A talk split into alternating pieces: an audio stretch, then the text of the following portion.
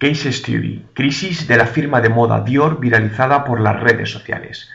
Hoy quiero compartir con vosotros un estudio realizado por Encarna Mesino sobre la situación que llevó a Dior hace pocas semanas a formar un gabinete de crisis de social media a raíz de las declaraciones de una de sus principales figuras, como era John Galliano, y qué soluciones plantearon ante esta situación.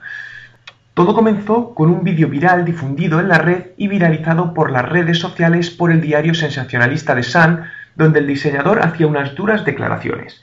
Para entender bien los hechos, voy a comenzar comentando que John Galliano entró en la firma Dior en 1995 y su peculiar imagen y excéntricas ideas consiguieron rescatar a la firma de moda del olvido. Dada la extensión del estudio, os invito a entrar en mi blog www.juanmerodio.com para poderlo leer completo.